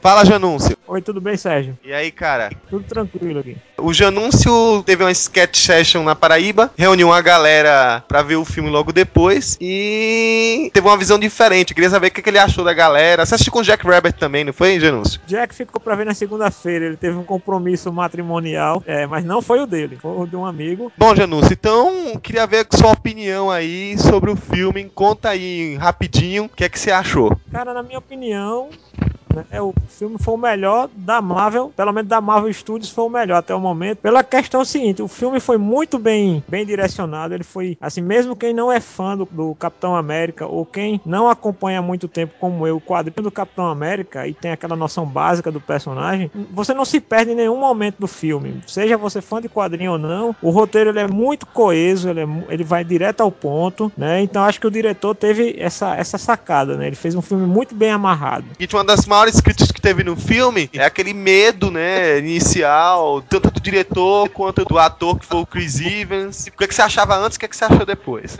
O Chris Evans, por causa do Tocha Humana, né, gerou toda uma expectativa se ele ia dar conta do recado, porque fisicamente ele atingiu o que se esperava de um Steve Rogers. A grande dúvida estava na atuação dele. Na minha opinião, ele foi muito feliz na interpretação. Ele conseguiu passar tanta aquela angústia do Steve antes do projeto né, do super soldado, né, dele querer ir para a guerra, dele querer representar o, o, país dele, né, independente das condições físicas, ele, eu, eu, consegui ver na atuação dele essa necessidade que o personagem tinha. E quando ele, ele se tornou o, o Capitão América propriamente dito, né, após o experimento, ele conseguiu manter aquela coerência que já vinha sendo trabalhada durante o começo do filme, que era as motivações dele, as convicções dele, associadas àquilo que o cientista falou que seria é, ainda mais é, fortalecido nele, além do corpo, que seria a determinação dele, a coragem dele. Então, eu acho que essa foi a semântica do, do personagem como um todo, né? Aquela, aquela questão que não bastava ele ser poderoso, não bastava ele ser um grande soldado, o que ele precisava ser era um homem bom. Então, eu, eu acho que nesse ponto, o, o Chris Evans ele conseguiu manter essa linha, assim, ele não muda de personalidade ao ganhar os poderes, ele mantém aquela fidelidade dele aos sentimentos que ele tinha no começo do filme e vai levando isso até o final. Até mesmo a timidez dele continua lá em relação a Peg, um flerte entre eles durante todo o filme que não se concretiza, né? Até o beijo deles, mas dali até o final fica sempre naquela coisa da timidez dele ainda. E a expectativa para Vingadores? O filme me deu muita expectativa com os Vingadores, né? Eu acho que o, o filme do Capitão América surtiu em mim o mesmo efeito dos quadrinhos dos Ultimates, né? Que eu nunca fui um fã tremendamente fã dos Vingadores e não era, digamos, o Capitão América não estava no meu top 10. O filme do Capitão América fez eu redescobrir o personagem da mesma forma que os quadrinhos Ultimates me fizeram redescobrir os Vingadores. Então eu acredito que existe um desafio muito grande para os Vingadores e uma expectativa maior ainda pelo seguinte: todos os personagens vão estar juntos e o grande pro...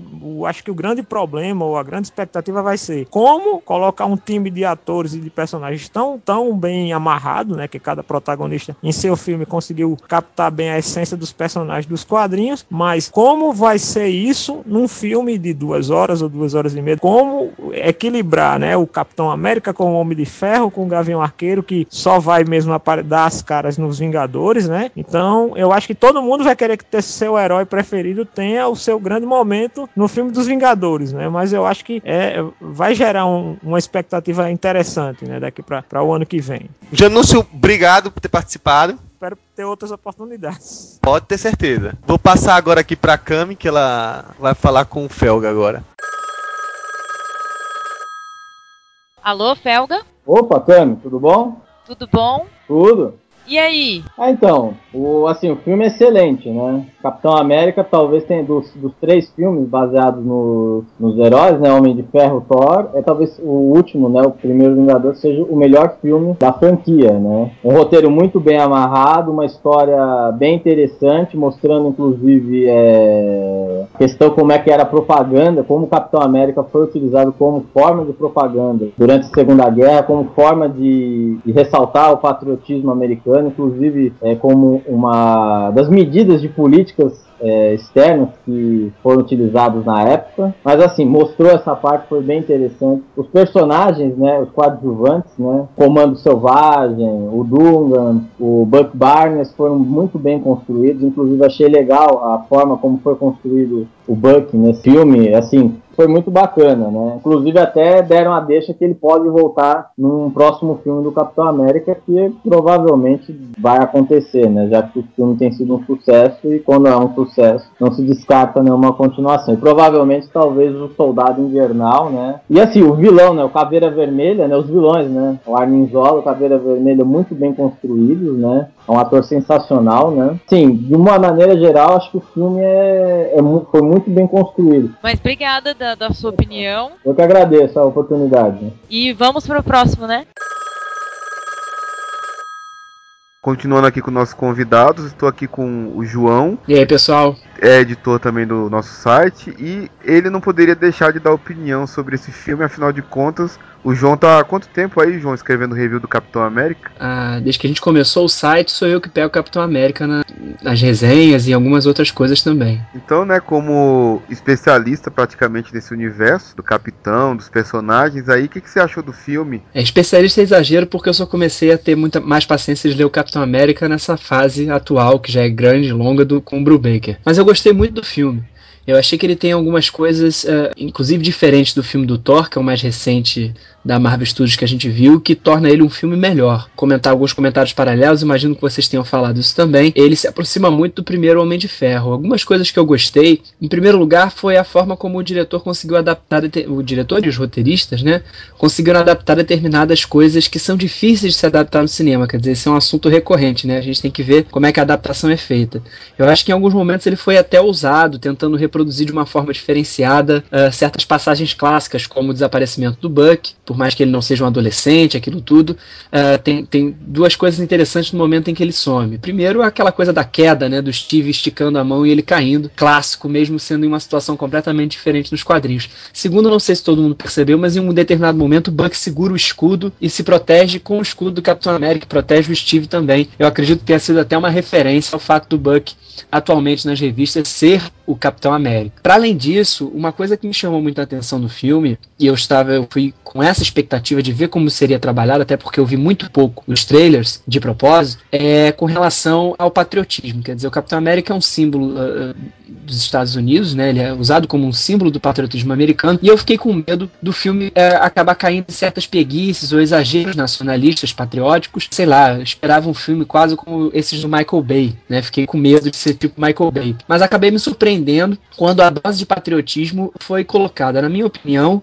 numa medida muito uh, sóbria, se você for considerar a temática do filme. Eu achei a caracterização boa dos personagens, eu só fiquei um pouco decepcionado, não chega a ser decepção uh, com o Caveira Vermelha, eu achei ele legal, mas eu achei ele vilãozão demais, aquele vilão que quer dominar o mundo demais. Um outro ponto que eu acho muito bom, e eu acho que você deve ter gostado disso em relação ao filme do Thor, é que, uh, diferente do filme do Thor, em que a passagem dele de um, um, um príncipe mimado para um herói ciente do que ele tem que fazer, há uma passagem no filme do Capitão América que demonstra o quanto ele vai ganhando experiência em campo de batalha. Né? É, é aquela passagem meio clipe, meio trechos, parece aquela introdução do, do, do, Wolverine, por exemplo, vê ele ganhando experiência. Quer dizer, ele não virou Capitão América da noite pro dia. Bom, é isso aí. Então, valeu, João, aí pela opinião. Falou, Ed. Obrigado. Um abraço. Agora, né, vamos pro Coveiro aí que tá com um convidado surpresa e, e super especial.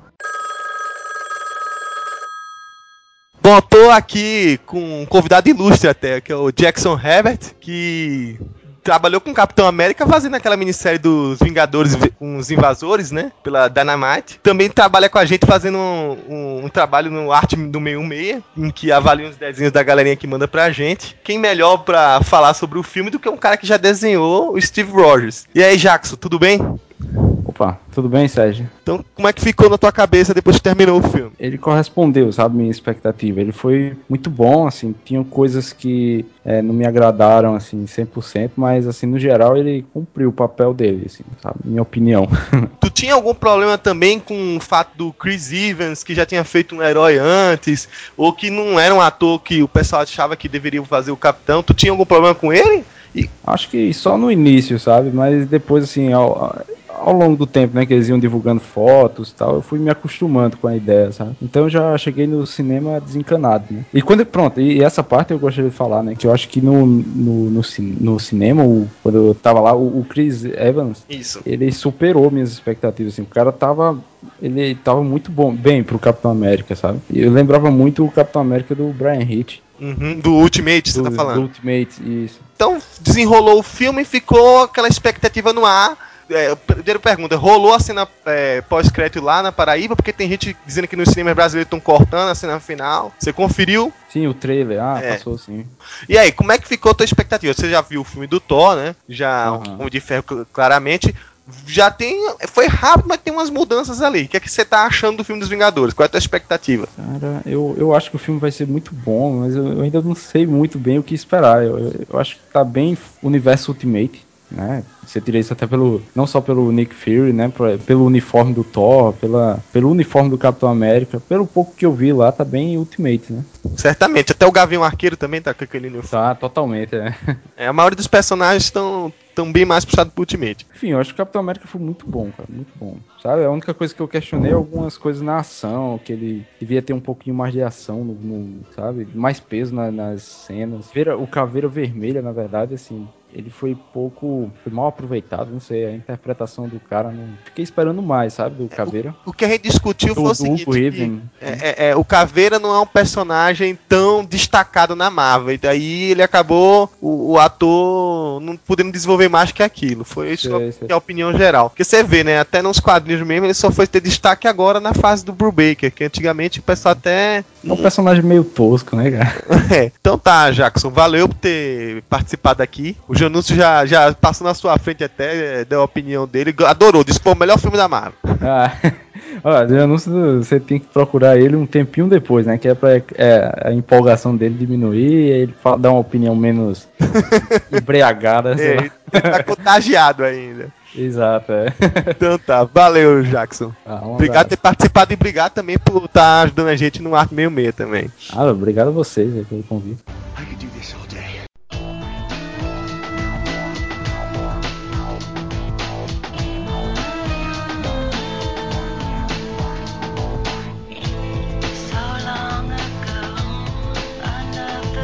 Então, bom, a gente já discute sobre o filme, ouviu rapidamente a opinião de alguns convidados aí, redatores, editores. A gente encerra aqui o programa de hoje e retornamos em breve com mais um Inominata Meio Meia.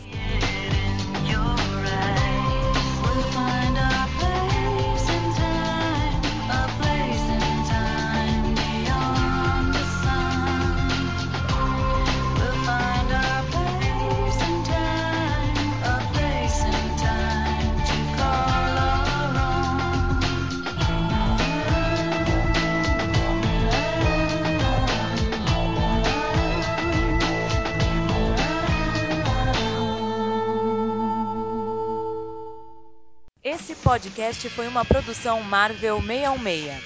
Acesse www.marvel616.com. Tá até aí no post do Nominata para quem quiser ver, que é. Foto... Tá lá já? Ah, tô vendo, tô vendo.